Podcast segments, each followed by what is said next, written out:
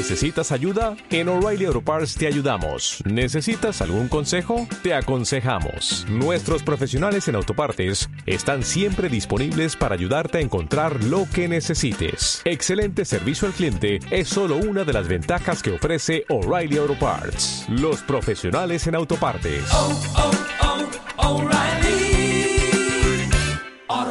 Cine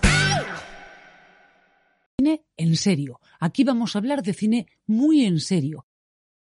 Muy buenas, bienvenidos una semana más a Juanqui y Pelis. Como recordaréis por el episodio anterior que tuve que pasarlo en una habitación de hotel, mis abuelos podía ser que estuvieran o no infectados de coronavirus. Bueno, os comunico que ya he vuelto a casa y que no hay ningún problema, no porque ellos se hayan recuperado, sino porque me he quedado sin un puto duro. No era tan buena idea como pensaba lo de pasar la cuarentena en un hotel, así que bueno, yo ahora mismo estoy confinado dentro de la propia confinación, intentando que no se me acerquen mucho. Dicho esto, bueno, vamos a intentar fingir cierta normalidad dentro de lo que cabe. Y nada, oye, dentro cabecera y aquí no ha pasado nada. Juanqui, Juanqui ve pelis y luego te cuenta qué tal. Hay que ver cómo es Juanqui, tío fenomenal. Con todos los cines chapados y los estrenos más potentes pospuestos hasta que termine el apocalipsis, el único refugio que le queda a las personas que vemos pelis y luego os contamos qué tal es el catálogo de las múltiples plataformas de vídeo por demanda que tenemos disponibles. Con un inquietante sentido del timing, Disney Plus por fin llegó a España la semana pasada, y no me enorgullece decir que lo estrené viendo Cars 3. Vivimos en tiempos desesperados y, bueno, joder, de algo hay que morir. Well, life's a beach, and then you drive. Por suerte, vosotros no vais a tener que caer ni la mitad debajo, porque hoy os traigo una alternativa mucho mejor. Concretamente, Tiger King, una miniserie de Netflix de 7 episodios que os van a dejar sin lugar a dudas con el ojete torcido. Y diréis, Juanqui, pero tú no ves pelis, bueno, también veo series documentales a veces, ¿vale? No me quiero encasillar.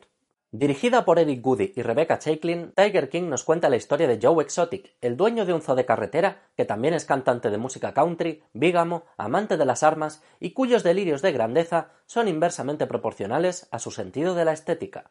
Dejémoslo claro, cuanto menos sepáis de Tiger King mejor, pero os diré una cosa, aunque Joe Exotic, su protagonista, parezca recién sacado de una película de los hermanos Cohen, os juro que no es ni de lejos el personaje más raro que vais a ver desfilar en pantalla. Viudas negras locas de los gatos, líderes de sectas poliamorosas, realizadores de reality shows tróspidos y Tony Montanas de la vida real, cada uno de estos individuos sería digno de protagonizar su propio documental y aún así los tenemos todos aquí reunidos en este cóctel de demencia, en estos vengadores de la jodienda. No exagero si os digo que tuve que parar como mínimo 10 veces cada uno de estos episodios porque no podía ver nada por culpa de los lagrimones que emanaban de mis ojos de la puta risa. Y creedme si os digo que no querréis apartar la mirada de la tele, porque joder, aunque parezca mentira, aquí hay una sorpresa nueva cada cinco minutos. En serio, cuando parece que ya lo hemos visto todo, siempre hay una vueltita más que nos deja con los cojones por el suelo. De verdad, este es uno de los thrillers tragicómicos más absorbentes y sorprendentes que he visto en toda mi puta vida. Y no nos llevemos a equívoco, todo lo que ocurre en Tiger King es grave,